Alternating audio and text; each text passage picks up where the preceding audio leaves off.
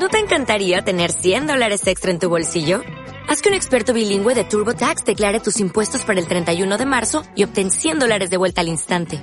Porque no importa cuáles hayan sido tus logros del año pasado, TurboTax hace que cuenten. Obtén 100 dólares de vuelta y tus impuestos con 100% de precisión. Solo con Intuit TurboTax. Debes declarar para el 31 de marzo. Crédito solo aplicable al costo de la presentación federal con TurboTax Full Service. Oferta sujeta a cambios o cancelación en cualquier momento.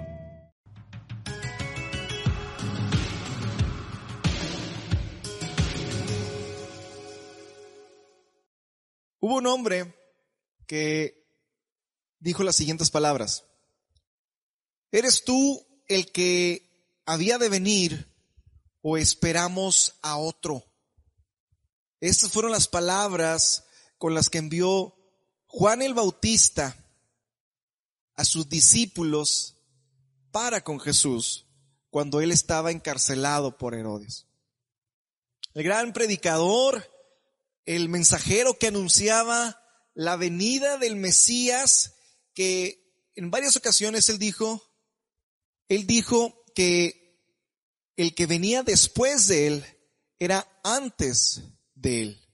Entonces, aquí vemos a este hombre que había visto el cielo abrirse, ahora preguntando, ¿eres tú el Mesías?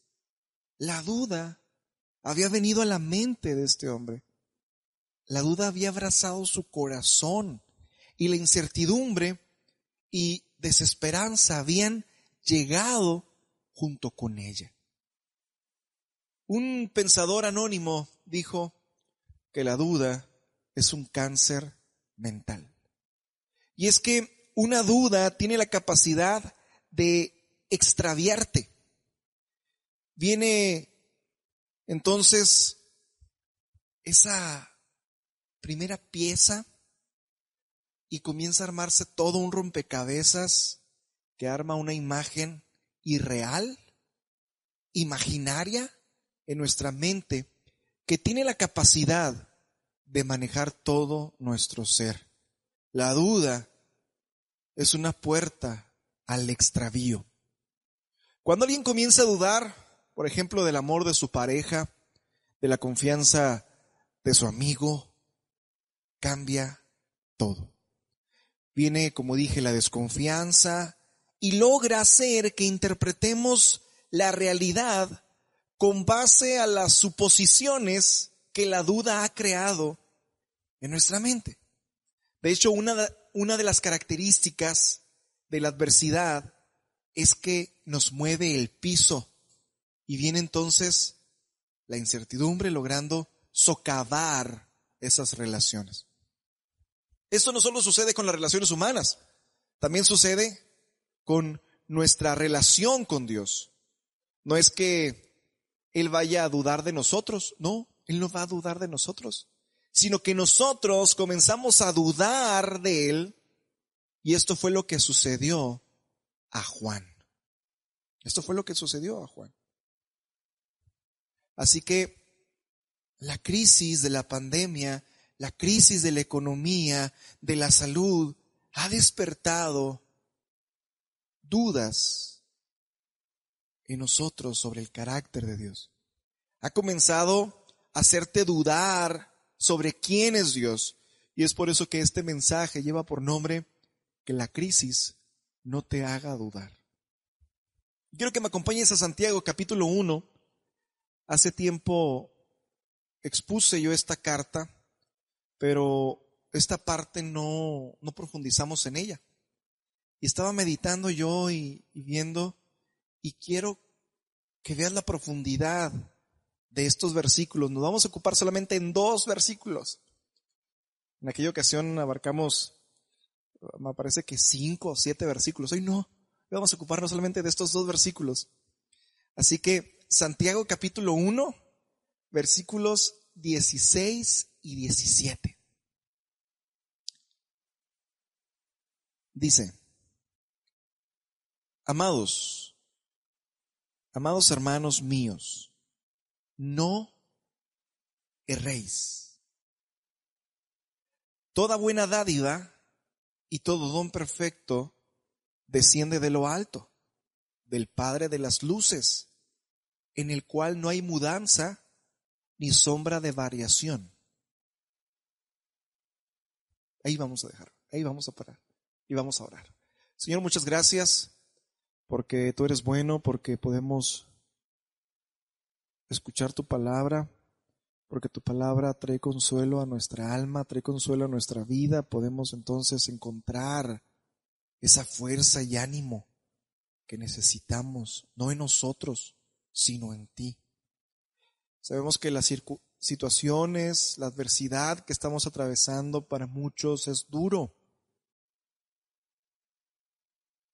Y yo te ruego que nos ayudes a confiar en ti, que nos ayudes a aclarar esas dudas que quizá vienen cuando pasamos adversidades, pero que podamos estar firmes en tu carácter, estar firmes en tu amor, en tu cuidado y en tu verdad. Así que la palabra que va a ser llevada a los oídos de aquellos que nos escuchan, te pido que tú la lleves al corazón y les des ánimo y fuerza para continuar. Muchas gracias. En el nombre de tu Hijo Jesús. Amén. Tengo que decir que este mensaje va muy de la mano de, los, de lo que hemos estado o que comenzamos a ver eh, el miércoles pasado, que son los atributos de Dios. Así que te invito a que tú te unas. Esta semana va a haber cambios que, que he comentado con algunas personas acerca de las transmisiones. Va a haber dos transmisiones, martes y jueves, más cortas, en el cual vamos a estar abundando algunas verdades acerca del carácter de Dios. ¿Ok? Entonces va a ser martes y jueves y ya les vamos a dar los detalles para que algunos hermanos que quieran acompañarnos lo hagan. ¿Ok? Entonces vamos a el primer encabezado del día de hoy. Y tiene que ver en cómo comienza la duda. ¿Cómo comienza la duda? Fíjate que Santiago está preocupado por la iglesia, está preocupado por lo que él llama sus hermanos, estos judíos que habían sido eh, dispersados. Él dice, amados hermanos o amados hermanos míos, no erréis. Fíjate que es bien importante. Te voy a leer algunas versiones para que a ver si cachas, a ver si encuentras una diferencia. La 60 dice, amados hermanos míos, no erréis. La Biblia de las Américas dice, amados hermanos míos, no os engañéis. La Reina Valera Contemporánea dice, queridos hermanos míos, no se equivoquen. La NTV dice, así que no se dejen engañar, mis amados hermanos. ¿Viste cuál es la palabra que cambia? Esa palabra es erréis. Si nosotros somos muy cuidadosos, vamos a ver que esa palabra parece cambiar, pero la palabra que tenemos aquí es una palabra muy profunda y, expresa una verdad.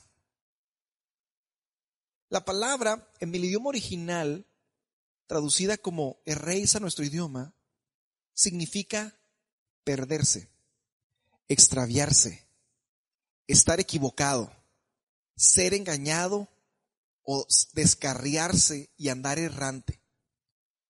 Algunos también la traducen como ser seducido por algo e ir tras eso que nos seduce. Esta palabra de reis, fíjate dónde se usa.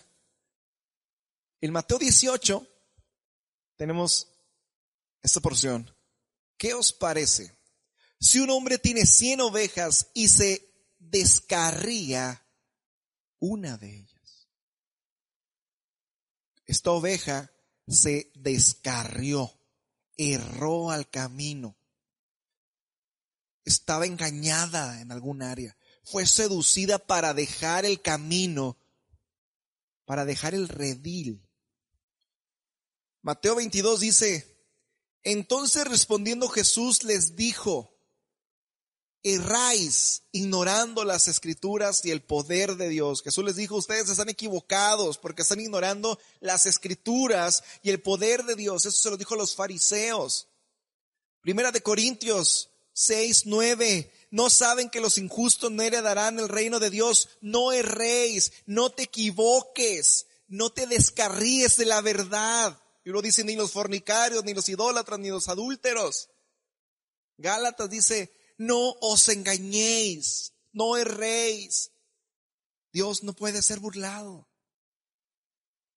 Y tenemos aquí en Santiago 5.19 donde dice, si alguno de entre ustedes se ha extraviado de la verdad, ha errado al camino, ha sido seducido por dejar el camino en el que iba y fue a tomar otro y anda errante. Esta palabra puede ser traducida entonces como dejar el camino, aceptar una eh, idea. Si nosotros leemos entonces el, amados hermanos míos, no erréis, podrá también decir, amados hermanos míos, no erréis, no se dejen perder, no se extravíen, no se, cuídense de no ser engañados o descarriados. Cuídense de no ser seducidos. Pero la pregunta importante aquí es, ¿por qué Santiago usa esta expresión? ¿Por qué? ¿Por qué les dice, cuídense de qué? Bueno, para entenderlo necesitamos ir al contexto de Santiago, de este versículo. Fíjate que los que estaban aquí, a los cuales él se dirige, eran esos judíos piadosos esos judíos que se habían convertido a Cristo y a causa de su conversión estaban siendo perseguidos. Tú recordarás, por ejemplo, en Hechos, cómo comenzaron los discípulos y, la iglesia a ser perseguida de modo que tuvieron que ir a otras regiones. Y esto fue algo que ayudó a la expansión del Evangelio, pero sin duda, pues unos estaban muriendo por esta persecución. Esos estaban pasando por diversas pruebas. Santiago lo dice en el versículo 1, en el capítulo 1, al, inicio. Estaban, esas pruebas les estaban causando aflicción. Según el versículo 3, y les dice, siéntanse gozosos cuando pasen por diversas pruebas. Pero también, en medio de estas pruebas, ellos estaban culpando a Dios por esas pruebas, por las tentaciones que venían, y estaban entonces, como lo podemos ver, hablando contra Dios. Si razonamos el contexto, nos daremos cuenta que Santiago no quería que sus amados hermanos, los receptores de esta carta, fueron extraviados de su manera de pensar. No quería que las pruebas a las cuales se estaban enfrentando nublaran el concepto que tenían acerca de Dios. Aquí comienza entonces la duda. Cuando las aflicciones, cuando la crisis, cuando las situaciones difíciles, la adversidad viene y toca nuestra puerta y nosotros comenzamos a decir, ¿será que Dios tiene todo el poder? ¿Será que Dios nos ama? ¿Será que a pesar de lo que estamos pasando, Dios tiene todo el control.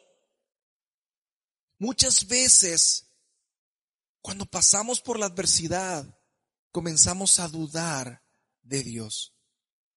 Las aflicciones, pues, nublan el concepto que tenemos de Dios.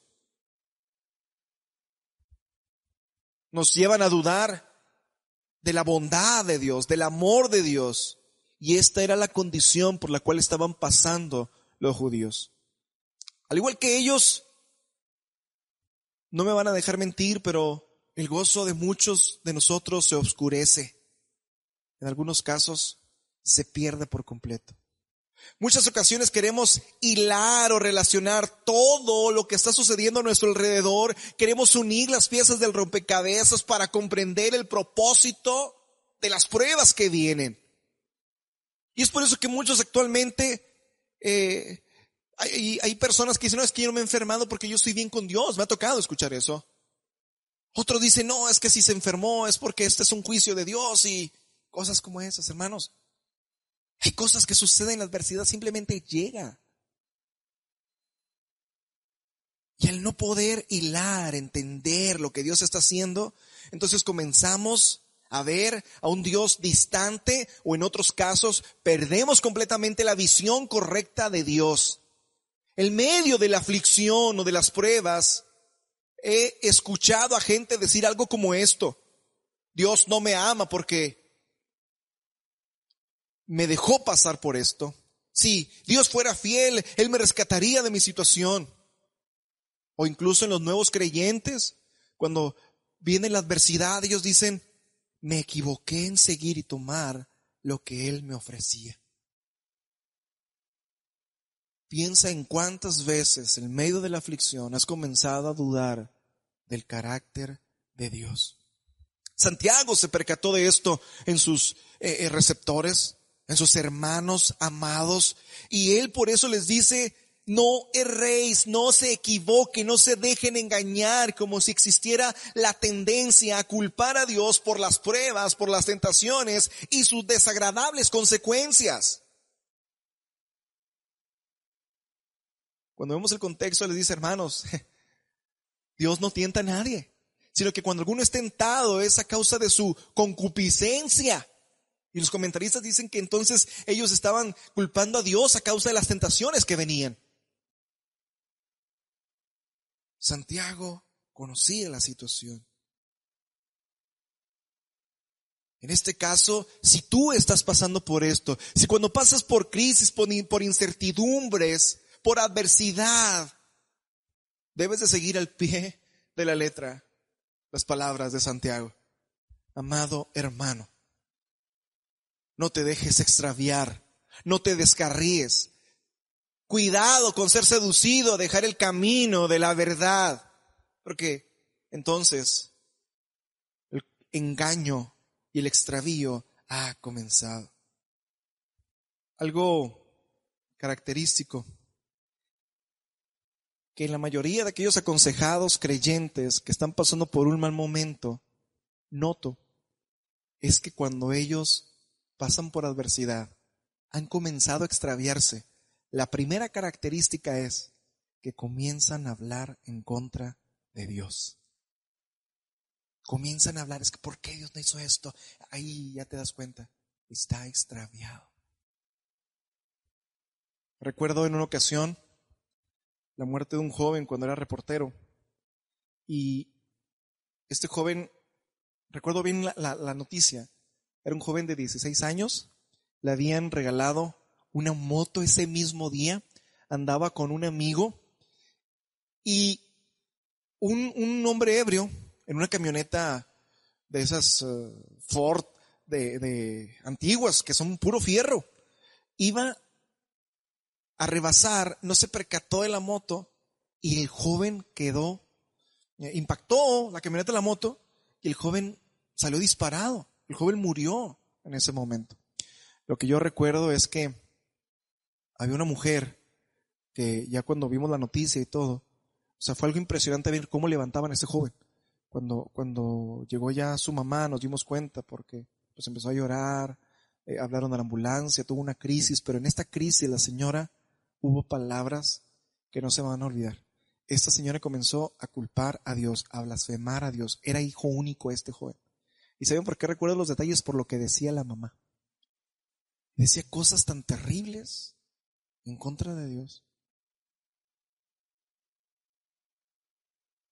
Nosotros cometemos un error, hermanos, en que comenzamos a interpretar el amor de Dios por lo que vemos por nuestra circunstancia. Lo que hemos aprendido en Eclesiastés es que el amor de Dios no se puede medir por las circunstancias, se mide por la cruz.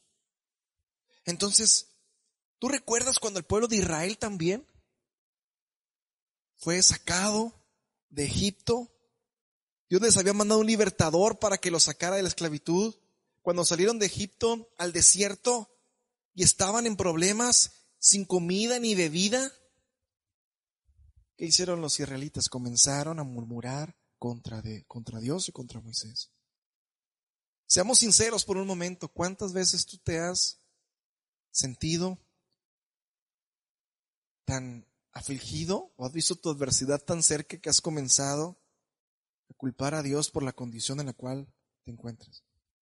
Si tú estás en este momento y estás culpando a Dios por tu condición, debes comenzar a buscar a Dios y despejar tus dudas, no viendo la vida de otros, no viendo las situaciones actuales, sino yendo a su palabra y en su palabra vas a encontrar que el amor de Dios se mide porque Él me envió a su Hijo a morir en la cruz. Estos cristianos judíos que dicen ser tentados por Dios, estaban pensando que Dios era el que los inducía a pecar y a sufrir. Entonces la gente culpa a Dios por sus desgracias. Algunos simplemente dicen Dios tiene la culpa porque Dios dejó pecar y a, Eva. Y así se lavan las manos. Al escuchar este razonamiento nublado por las circunstancias, parece que Santiago sale, como decimos, al quite. Entonces puedes entender que él comienza a presentar una defensa de su padre. Él es enfático y dice, no te equivoques, no te dejes extraviar, no dejes que las pruebas, las tentaciones o las adversidades te hagan dudar del amor de Dios. Por eso dice, confía en el Señor. Qué impresionante, porque antes les había dicho, bienaventurado cuando superen las tentaciones y resistan la prueba, porque Dios les dará una corona. En la Biblia tenemos muchas personas que fueron extraviadas de su manera de pensar. ¿Por qué? Porque comenzaron a confiar en sus sentimientos, en sus emociones y como dije, comienzan a ver lo que está sucediendo a su alrededor. David, una, ocasión dijo, ¿por qué te abates solo a mí? ¿Por qué te turbas dentro de mí? Esperen Dios porque aún he de alabarle. Parecía que David estaba en un momento de duda, pero él estaba en un momento de incertidumbre y él se ancló en la salvación. Entonces la primera verdad que quiero dejarte y meditar en ella es que las pruebas, las tentaciones podrán hacerte nublar el concepto de Dios. No te dejes extraviar. Cuando alguien venga y te diga, hermano, es que tú estás pensando de una manera que no es la bíblica, pon mucha atención. Y deja que como una brújula la palabra de Dios sea la que te apunta el carácter de Dios y sigas a ello. Entonces, los lectores, pues no debían estar pensando ni siendo extraviados. Entonces, vamos a ver ahora que Santiago no solo los exhorta y no les dice, no hagan esto, sino que les dice que les aclara el camino, mejor dicho, a esos que estaban extraviados. Entonces, Santiago quiere que ellos regresen, ¿sí? Y que se sometan a ese camino. Mientras que la tentación entonces viene de nuestros deseos pecaminosos y de el tentador que toma ocasión de ello para inducirnos a pecar, en Dios existe la bondad y amor sin igual. Mira lo que dice el verso 17. Toda buena dádiva y todo don perfecto desciende de lo alto, del Padre de las Luces, en el cual no hay mudanza ni sombra de variación. Como anteriormente estaban culpando estos a Dios, y ¿quiénes son los que se extravían? Quiero dejar bien claro, ¿eh? Son los creyentes. Porque un incrédulo no conoce al Señor y va a tener diferentes conceptos de Dios, diferentes puntos de vista, porque no conoce la escritura y no lo conoce a Él. Entonces, los creyentes son los que tenemos este peligro, a extraviarnos. ¿Ok? Entonces Él les dice, no, hermano, recuerda que toda buena dádiva y todo don perfecto desciende de lo alto, del Padre de las Luces, en el cual no hay mudanza ni sombra de variación. Vamos a analizar qué significa esta declaración Toda buena dádiva y don perfecto desciende de lo alto. Esto se contrasta con los versículos 13 al 16. aquí tenemos dos palabras diferentes. Toda buena dádiva y don perfecto, los cuales parecen ser empleados de una manera paralela, pero no son sinónimos. ¿eh? Entonces, cuando vemos esta expresión,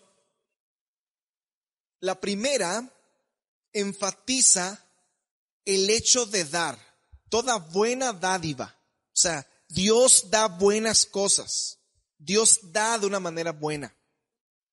Y en, en, segundo lugar, enfatiza el objeto dado. ¿Sí? Eso quiere decir que toda buena dádiva es el resultado del acto de dar, el don mismo, lo que se da. Y la palabra buena modifica la dádiva, es decir, Dios da de manera buena algo bueno. No puede ser dadivoso alguien que no da de buena manera. No es lo mismo que yo te diga, ahí te va, ¿verdad? Que te diga, aquí está. La persona dadivosa es aquella que le gusta dar, se complace en dar. Entonces, no solamente le gusta dar, yo puedo ser dadivoso, como alguien dijo, de fruta mala, pero el Padre que tenemos no solamente es dadivoso de fruta mala, ¿eh? No puede ser, no puede dar algo malo, sino que Él da la mejor fruta, por así decirlo. ¿Sí? Él le gusta dar y da de lo mejor.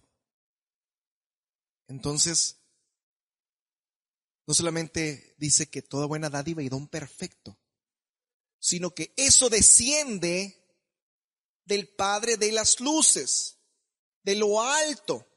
Santiago está alentando al lector a mirar hacia el cielo, donde de día viene la luz brillante, me gusta como lo dice un autor, y de noche la luz que se refleja en la luna. Y tenemos también las estrellas. Dios es el creador de toda, de todas ellas. Él mismo no es otra cosa más que luz. Juan, primera de Juan 1.5 dice, Dios es luz, en Él no hay ninguna oscuridad. Por consiguiente, no puede existir la oscuridad ante la presencia de Dios. En esta luz, Dios exhibe lo que Él es, Dios exhibe su bondad, su amor, su integridad, su inmutabilidad. Ahora, Santiago dice del Padre de las luces. No solamente porque Él posee toda luz que aclara todo lo malo, ante el cual se hace presente y todas las tinieblas tienen que huir, sino porque Él es el Padre. Él está por sobre todas. De Él surge la luz. Esto quiere decir que Dios es el supremo pero fíjate cómo dice, en el cual no hay mudanza ni sombra de variación. Él no es más brillante algunas ocasiones ni menos brillante otras. Él simplemente está con toda su luz irradiando siempre, siempre. Malaquías 3:16 dice, porque yo soy el Señor y no cambio, por esto hijos de Jacob no han sido consumidos. Que Dios no cambie significa que Dios es fiel y verdadero. El ser, su naturaleza, su actuar son intachables. Él no cambia. Entonces, a medida que la Tierra, el Sol y la Luna y las estrellas se mueven en su curso, obviamente un curso preordenado, observamos la acción de la luz y la oscuridad, Observamos todo eso, pero la naturaleza está sujeta a cambio y a variación. Dios no. Él es el Padre de las luces celestiales, quien es la luz siempre y no cambia. Él tiene también siempre el interés permanente por sus hijos. Él es el Padre de las luces, el Padre de la creación, el Creador.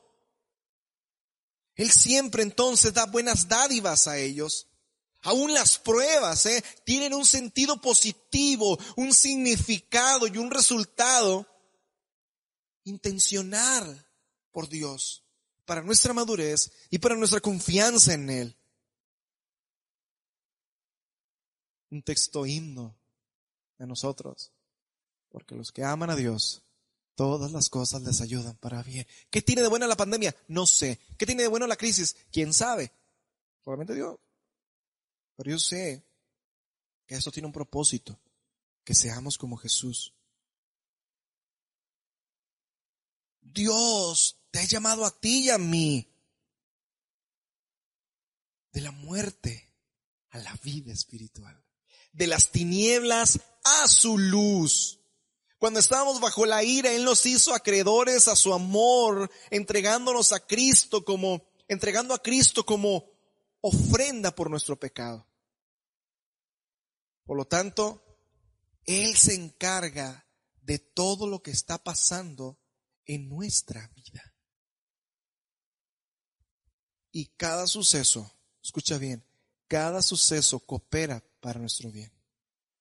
Yo siempre pongo este ejemplo cuando hablo de que es como si fuera una alcancía. Cada suceso es como tú estar ahorrando. ¿Y ahorrando para qué? Para ser más como Jesús.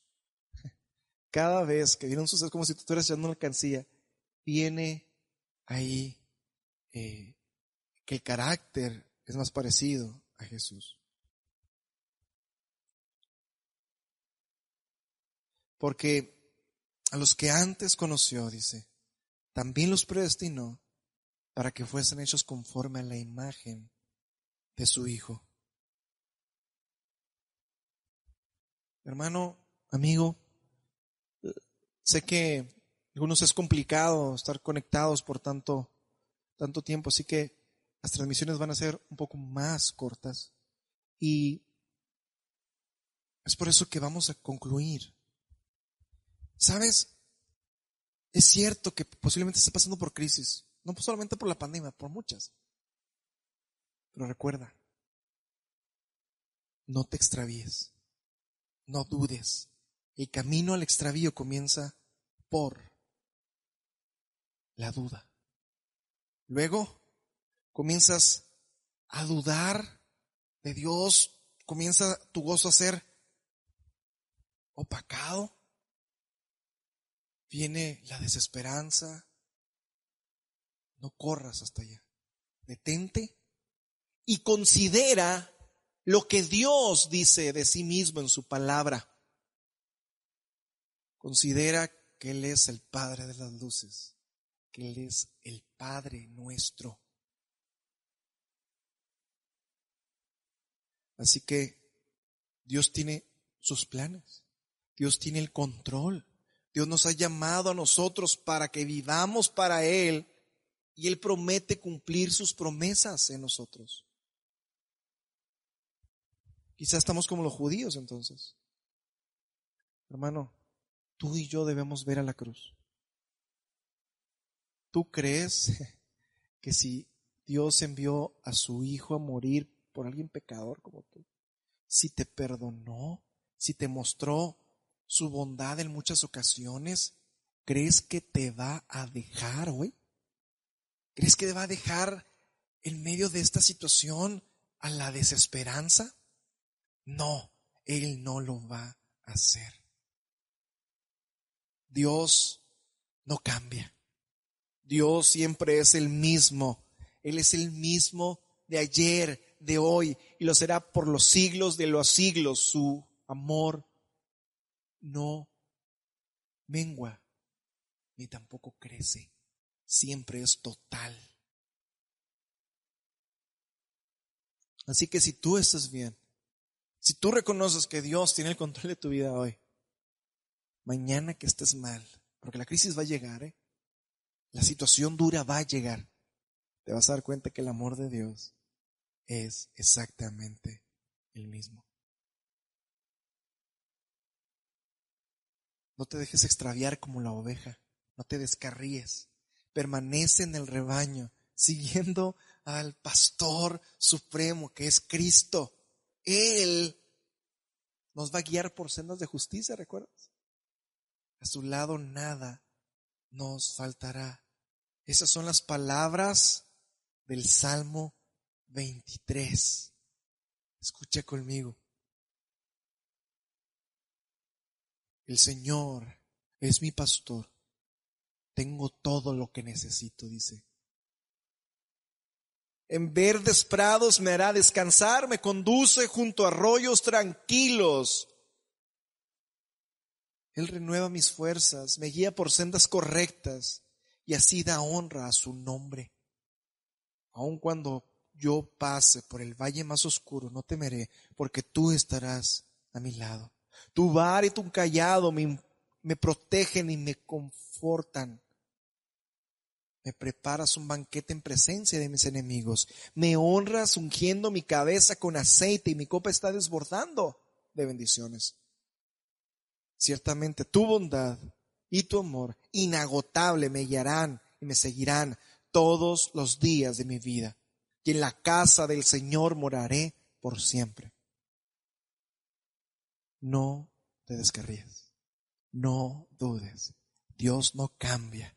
Él mostró su amor en Cristo y es suficiente para cuando andemos en valle de sombras, entrar y salir. Aún las tinieblas más grandes que puedas enfrentar, como la muerte, te llevan a la gloria si te has rendido a Cristo. Así que, si eres creyente, sigue caminando, sigue confiando en Jesús, sigue caminando tras Él. Cuidado que no te extravíes porque Puede suceder. Y esta es una advertencia. Pero si no eres creyente, yo te animo a que conozcas a Dios, no por lo que otros dicen, no por las situaciones a las que te has enfrentado en la vida, sino lo que su palabra dice.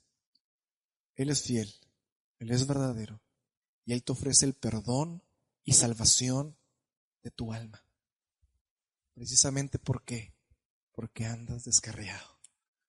Porque desde que naciste te extraviaste y es necesario que vengas y conozcas a ese que tiene un amor inagotable para ti.